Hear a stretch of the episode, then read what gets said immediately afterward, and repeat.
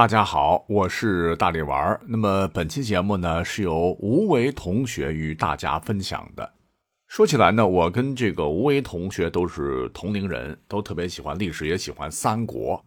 在九四年，就是央视版的《三国演义》全国各地热播的时候呢，我和吴为应该是初中生，我们都觉得这一版哈，除了打戏，应该是最好的一版《三国演义》。各位演员们演的是入木三分，以至于现在提起三国名人，那就是他们当年的这个艺术形象。但就在今天十一月一号的下午，那我们俩呢是在手机上看到了这一版的《三国演义》的关羽的扮演者陆树铭老师是突然去世的消息。一开始呢，我们都有一些不以为意啊，以为这可能又是假消息哈，呃，蹭流量。然而呢，官方消息很快就出现了，说陆树铭老师因为突发疾病离世，享年六十六岁。心中一时间是说不出的难受，因为陆老师扮演的武圣形象，不敢说一定是后无来者，但前无古人，应该是贴切的。陆老师自己也说，他演三国的时候就觉得自个儿是关公。那相信诸多铁杆三国迷也觉得这不是海口。说实话，也确实没有料到关二爷今日竟然突然以这种出乎所有人的方式离大家而去。此刻，所有三国迷们的心情应该是一样的。其实呢，很早哈就想写一写三国人物的想法，那不妨今天呢就以此文或者本期节目来缅怀一下忠义绝伦的关老爷以及他的荧屏代言人陆树铭老师。愿老人家一路走好。那么从历史上看，关二爷的一生那是太过波澜壮阔了。如果细细讲来，怕是三天三夜也说不完。所以这一次呢，我们只是从他一生的几个片段，对照《三国演义》和正史《三国志》中的记载，进行一个简单的描述。咱们说好啊，这次就是以陆树铭老师参演的央视版《三国演义》为准。那么小说第一回桃园三结义当中。当年被程昱赞为万人敌的关二爷和张三爷是在一场不打不相识的邂逅中露面的。随后呢，原本在一旁吃瓜的大爷刘备出手制止了两位互掐的壮士。其实啊，二人交手之时，您看电视剧发现没，已经有了惺惺相惜之感。于是三人呢，到三爷家中是促膝长谈。关二爷这位熟读春秋、文武兼备的猛人，更是一番慷慨陈词，誓要同刘皇叔一同力挽狂澜、匡扶汉室。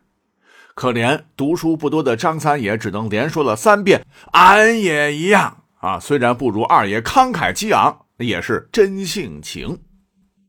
那么对比一下，其实，在呃真实的历史当中，刘关张三人早已相识了。原来刘备和张飞是同乡。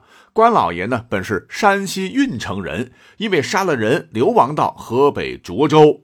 恰逢黄巾起义，天下大乱，落魄的皇族刘备在老家涿郡组织了一支军队，参与到扑灭黄巾起义的战争中。有种种的史料证明啊，从一开始，也就是刘皇叔起兵之初，关羽和张飞就一直陪同在身边。那当时呢，一起拿着这个菜刀啊、锄头啊，粪叉闹革命的兄弟还有很多，但在后来的数次激烈战斗中，大都壮烈牺牲，或是改换门庭，另谋出路，大浪淘沙，而最终呢，跟随刘备到建立起功业的，也不过就是关羽、张飞和简雍等寥寥数人而已了。相比那些战死沙场的人，他们呢，可能是幸运的。而相比那些改换门庭、另谋出路的人，他们又是最为坚定的。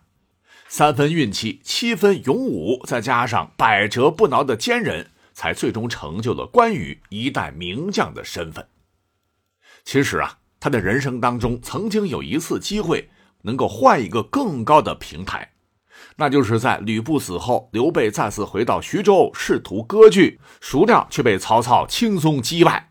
关二爷土山约三世，降汉不降曹，为报曹操知遇之恩，斩颜良、诛文丑，随后又过五关斩六将，千里走单骑，最后兄弟三人在古城终于又相会。而荧屏上的陆树铭老师扮演的关二爷，战场之上睥睨天下的威风，到兄弟重逢时的真情流露、喜极而泣的酣畅，真让我一次次的不禁动容。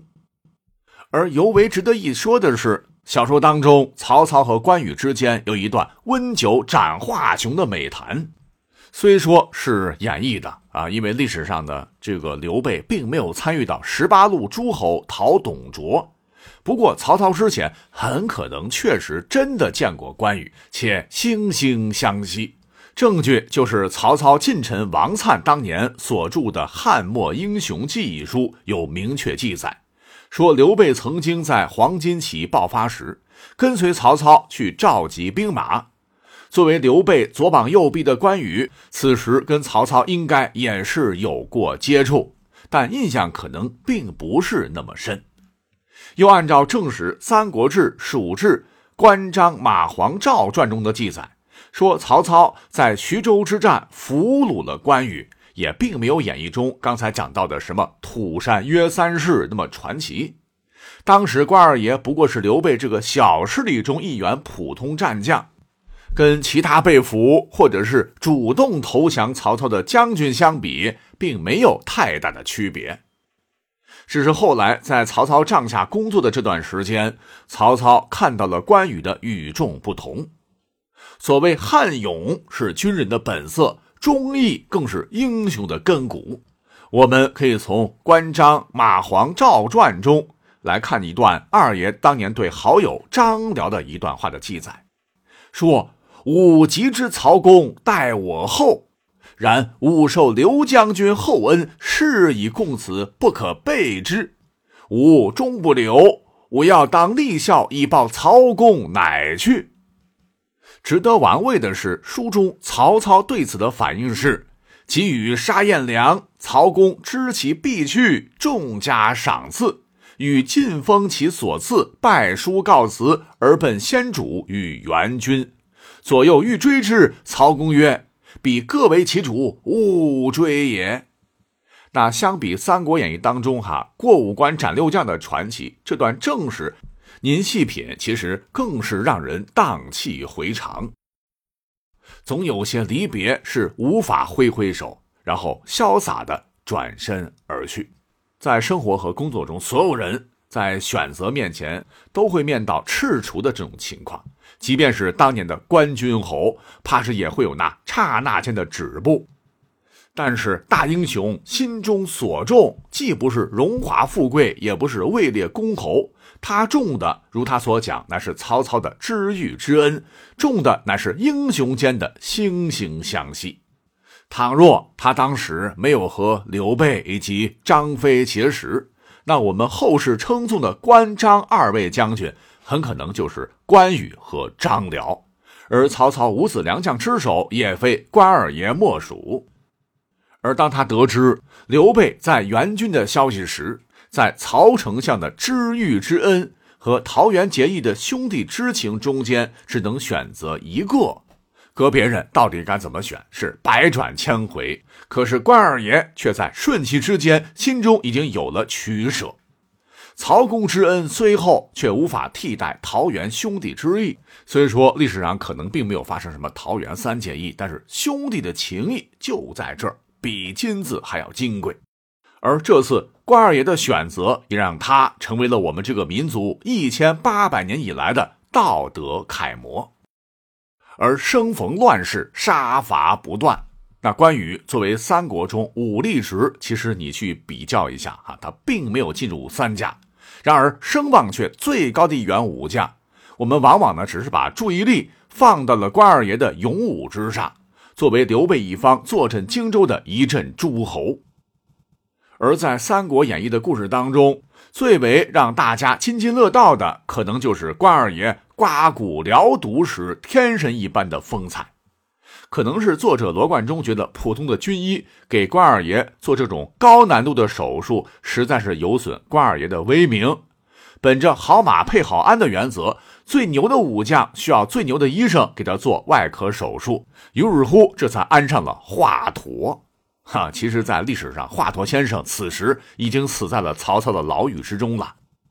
然而，在《三国演义》当中的刮骨疗毒，据考证，就是真实发生的一件事情。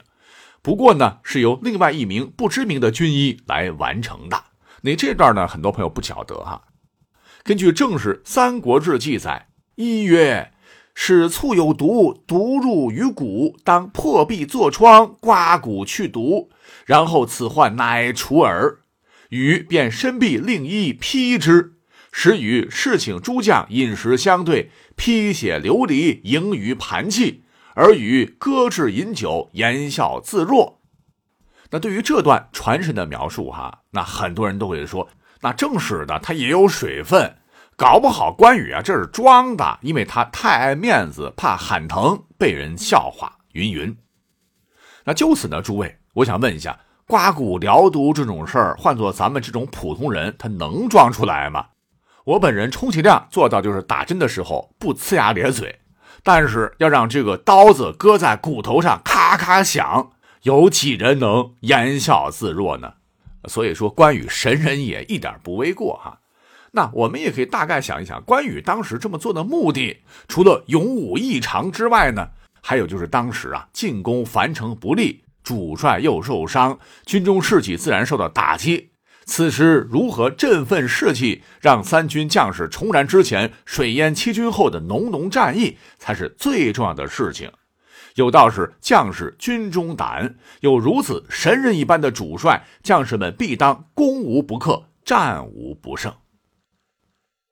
然而，随着徐晃带着曹魏援军的到来，以及吕蒙这小子白衣渡江的偷袭，华夏第一名将就迅速的陨落了。自败走麦城、身首异处之后，直到现在，还有人说：“哎，关羽啊，他贪功冒进，致使兵败身亡。”还有人说：“刘备见死不救，诸葛亮也想趁机除去关羽。”云云。那这样的话题在网上翻来覆去的炒，哈，流量很高。但平心而论，哈，真不知是从何起，这阴谋论成了一些人口中的真相。其实呢，这个真相一点都不难哈。咱们呢可以从历史上倒推前一年，那关羽发动进攻的时间呢是在建安二十三年的十月。此时的曹操干嘛呢？正在长安筹划与刘备争夺汉中。而且关二爷发兵的契机啊，是他成功策反了曹魏宛城守将侯音。与其说他是贸然出兵，不如说是在策应刘备的汉中之战。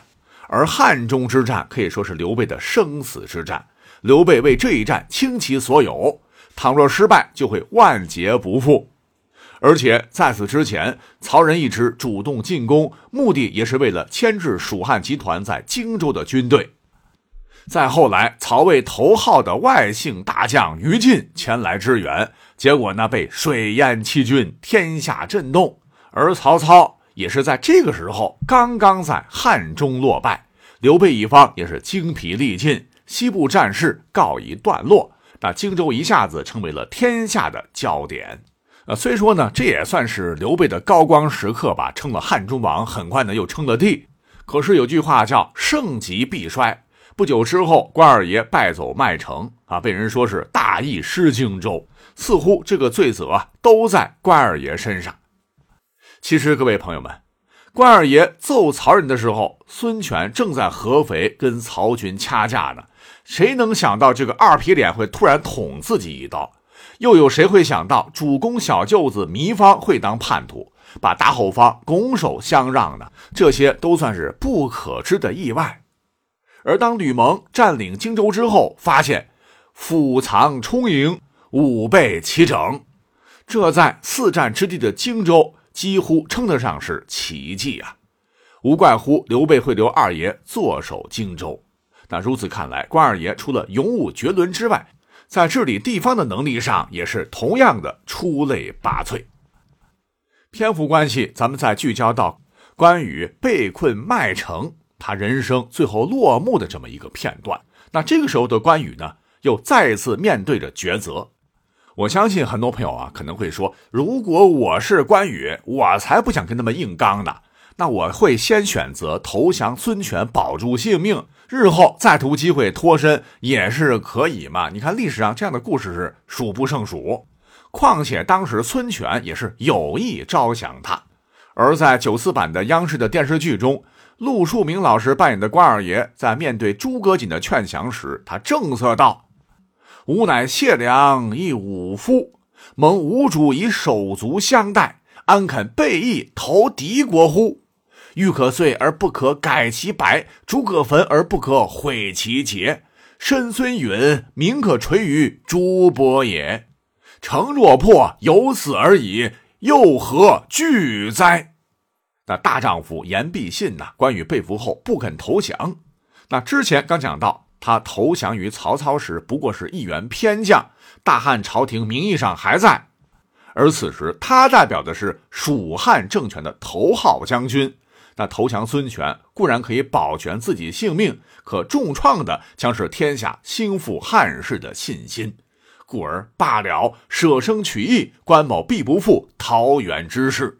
最终在建安二十四年的腊月，关羽父子与邻居被害，一代传奇就此陨落。